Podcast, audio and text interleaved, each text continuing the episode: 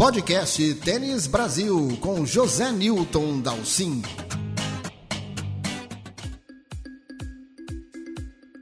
Roland Garros está aí batendo as portas. E vou dizer para vocês, viu, é um dos meus torneios prediletos do calendário, não só porque a gente aqui no Brasil tem tanta proximidade com o Saibro, mas também que temos aquele histórico tão espetacular do Guga Kirten nas quadras de Paris e o Saibro tem aquela, aquele charme, aquela dificuldade, aquela construção de pontos, você pode ter um grande sacador e até um sacador voleador. Vamos lembrar aí, já houve casos de Stephanie Edberg fazer grandes campanhas no Saibro de Paris.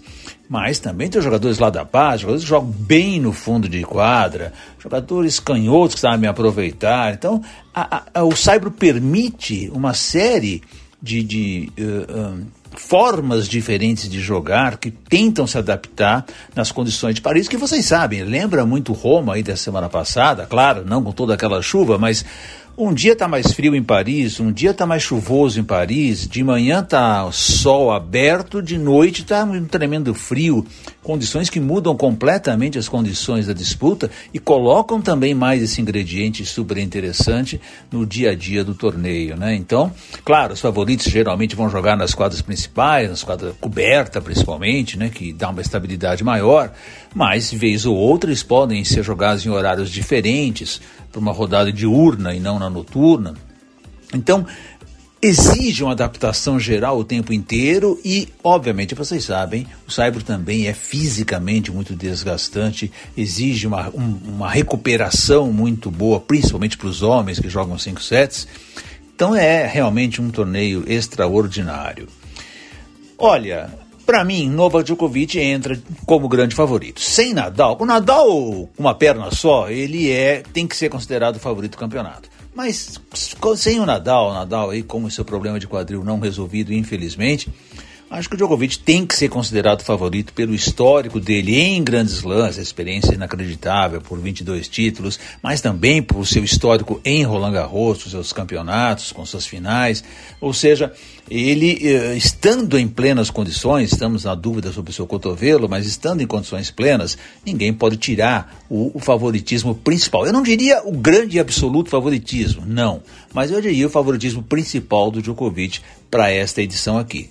E aí, concorrendo ali logo atrás, o Carlos Alcaraz, que é um jogador sempre muito perigoso, não jogou bem. Olha, ele ganhou Barcelona, ganhou Madrid, mas eu não fiquei convencido que o Alcaraz esteja fazendo um grande momento. Depois de Roma, teve aquela surpresa enorme ali, perdendo para o Marossan, mas uh, bom, até descartar esse resultado, que foi um jogo realmente atípico, de qualquer forma, eu, eu não achei ele jogando tão bem assim, embora vencendo, né? É claro que é muito bom, né? Você não jogar todo o seu tênis e ainda ganhar, isso mostra o poder mental que o Alcaraz tem. Mas eu acho que ele está agora numa situação de maior pressão ainda, porque o Nadal está fora, ele é o número um do mundo, vai ser pela primeira vez, vai ser cabeça um de um grande slam, já que na Austrália ele seria, mas não jogou. Então tem um peso ali em cima do Alcaraz. É o grande representante espanhol, por exemplo, né? São, são várias situações que vão colocar aí um peso maior sobre ele. E o Medvedev, de repente, pintou aí, correndo totalmente por fora. Ninguém apostaria fichas no Medvedev até essa campanha incrível em Roma. Ele meteu, ganhou do Zverev 2-7-5-7-5 tanto no Tsitsipas como no Roger Rune. Quer dizer, uma extraordinária campanha do Medvedev, superando condições extremamente lentas lá de Roma.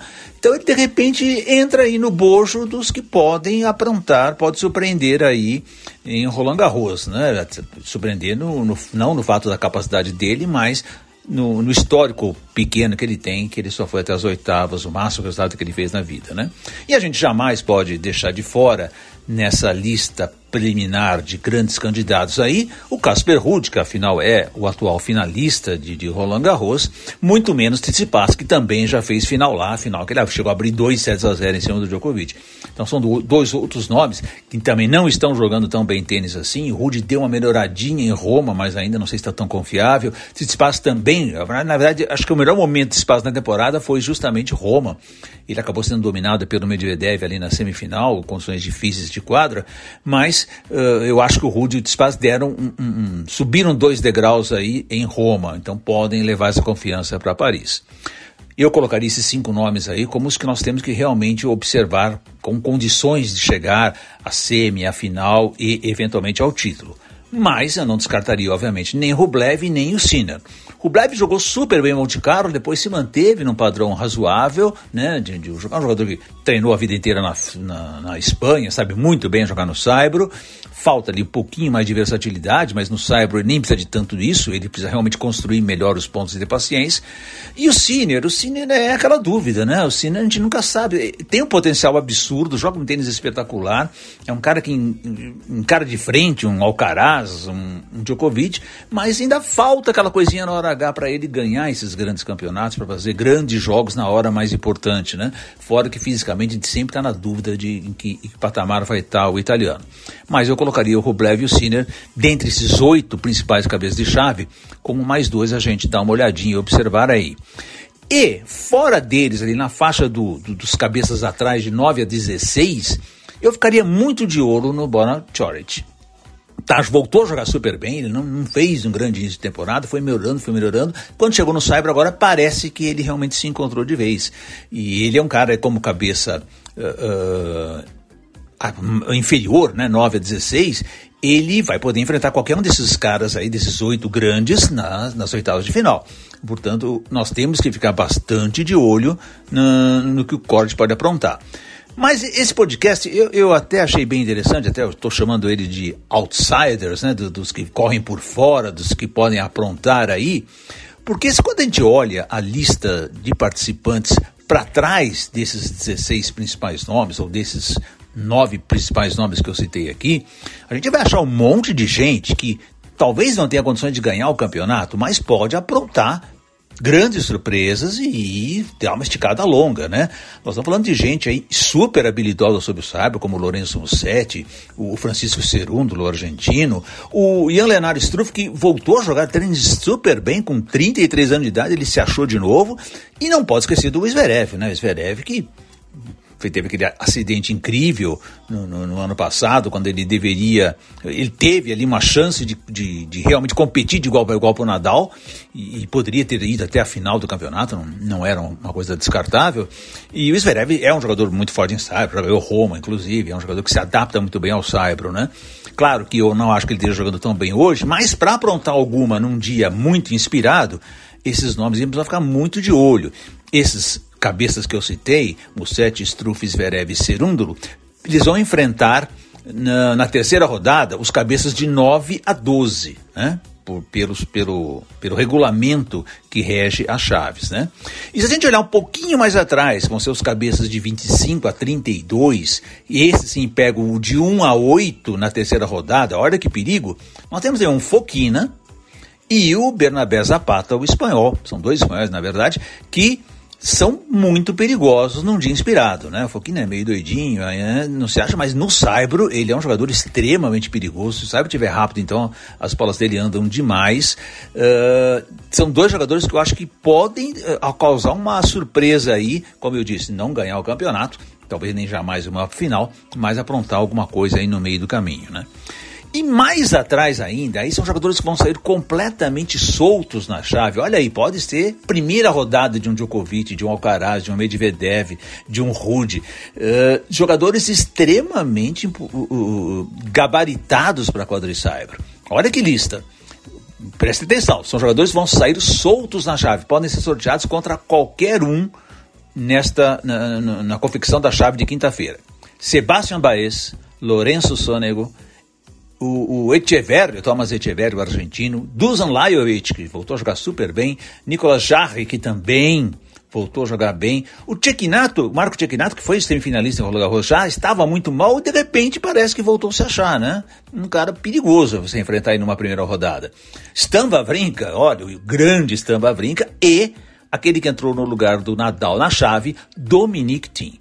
Qualquer um desses caras pode enfrentar um dos grandes favoritos de primeira ou de segunda rodada.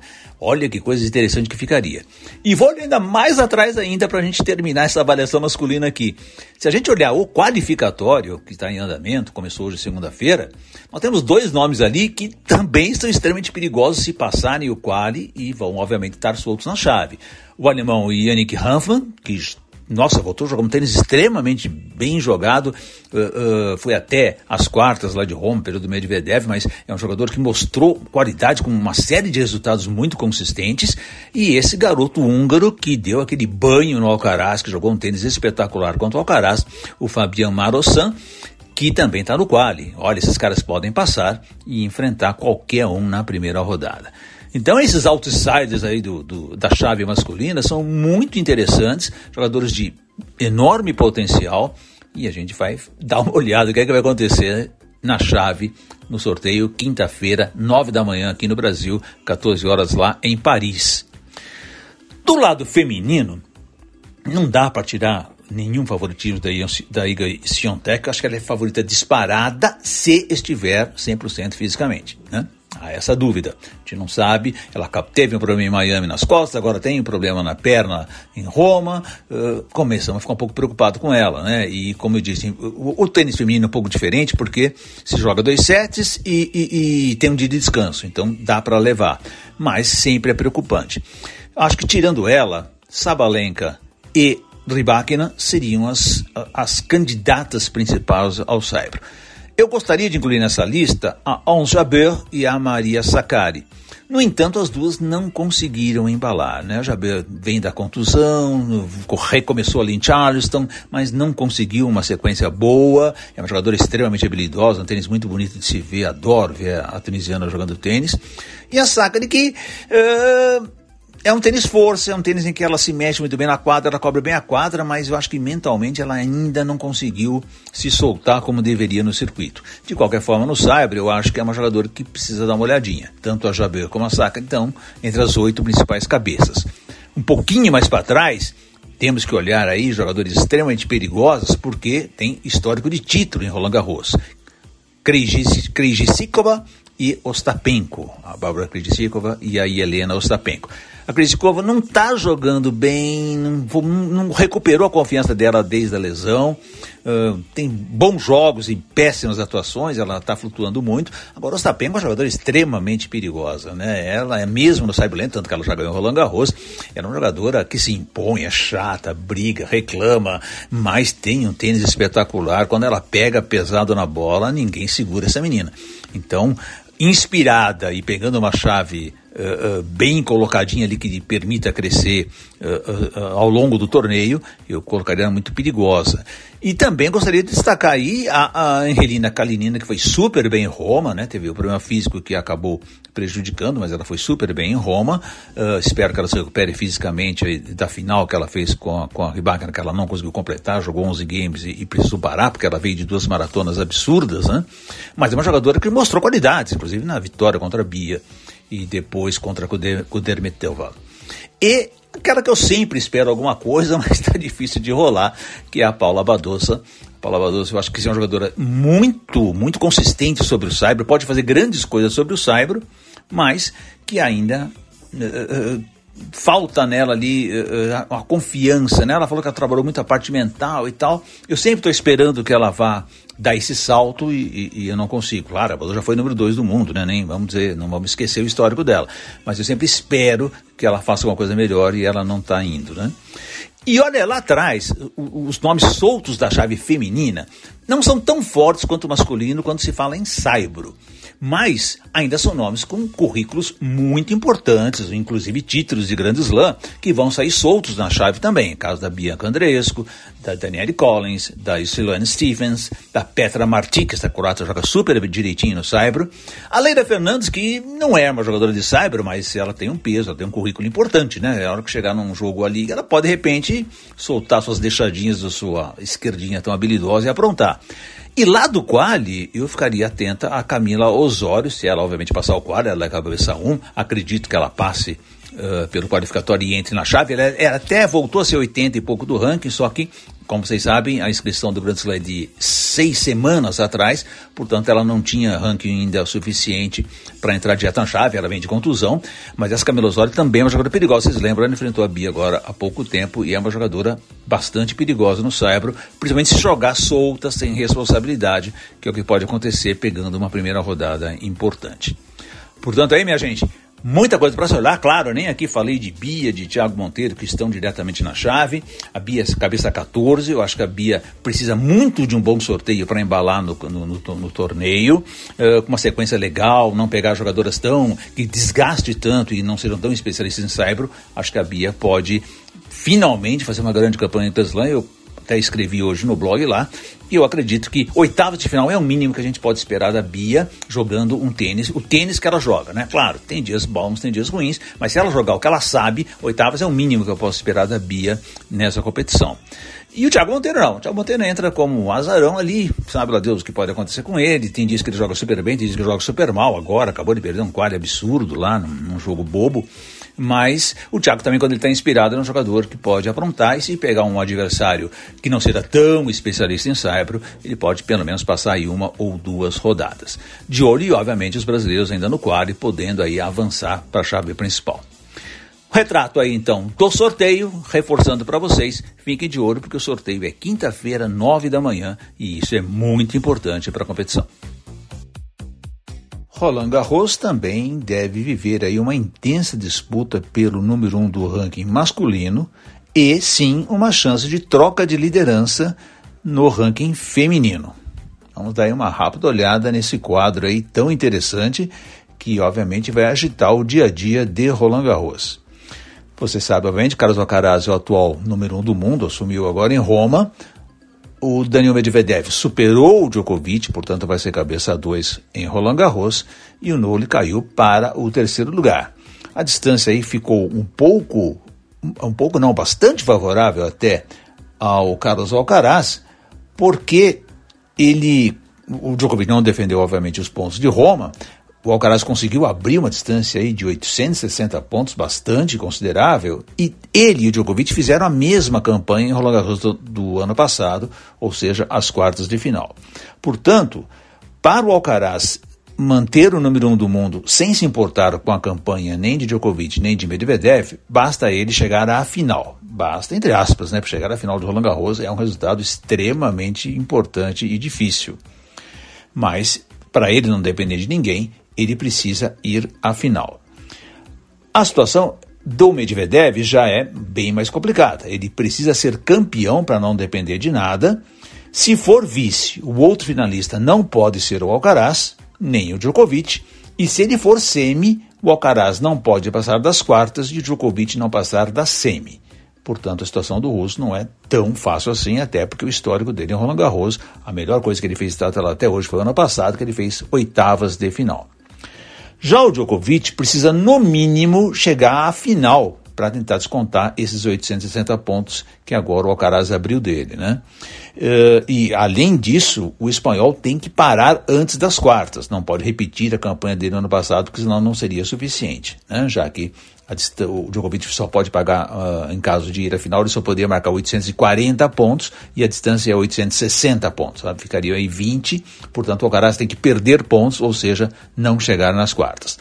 E mesmo se for campeão, o Djokovic ainda depende que o vice não seja o Alcaraz. O Alcaraz não pode chegar à final uh, uh, com o Djokovic campeão, né? Lembrando aí que a gente tem a hipótese, a possibilidade matemática, 50% de possibilidade, de Alcaraz e Djokovic ficarem no mesmo lado da chave no sorteio de quinta-feira, marcado para as 9 horas da manhã de Brasília. No feminino, a Sabalenka passa a ter uma chance matemática de superar a Iga Swiatek, porque no ano passado ela fez apenas 130 pontos. Ela foi apenas a terceira rodada, fez 130 pontos em Paris, portanto, ela defende bem menos pontos do que a Iga, que é a atual campeã, portanto, ela defende os 2 mil pontos. A Iga não pode somar nada além dos 8.940 pontos que ela tem no momento. Mas a situação da Sabalenka não é tão simples assim, né? Ela precisa de um grande. Para não imaginar, vai, obviamente, uma situação em que a Iga uh, perca muito, muito cedo, que ela ainda tenha sentido problemas físicos, perca em primeira e segunda rodada, imaginando situações mais uh, normais, ou seja, da polonesa ir pelo menos às quartas, às semi, a situação da Sabalenka é a seguinte, obviamente se ela for campeã, ela vira número um do mundo, não tem outro resultado. Se ela for vice, a outra finalista não pode ser a Iga, porque obviamente a Iga seria campeã. Né? E se ela for semi, a Iga tem que parar nas quartas de final no máximo. Portanto, aí, em situações normais, situações eh, de, de disputa igualitária, né? não estamos pensando em questões de, de problemas físicos, há uma disputa, há uma possibilidade da Sabalenka passar, mas aí é bem justa. Numericamente, matematicamente, a uh, Helena Rybakina, ao ganhar Roma, subiu para o número 4 do ranking, 5.090 pontos, ela até tem uma chance de ser número 1 um do mundo em Roland Garros. Mas é, é, muito apertado e é praticamente impossível, porque ela, além de ganhar o campeonato, ela ainda tem que torcer para a Iga perder na primeira rodada. São duas situações muito uh, extremas, né, uh, que daria aí a chance da Kazakh assumir o número 1. Um. Portanto, aí quadros bastante interessantes vão certamente apimentar e fazer todo mundo seguir ainda mais de perto o dia a dia de Roland Garros. Este foi o podcast Tênis Brasil com José Newton Dalcin.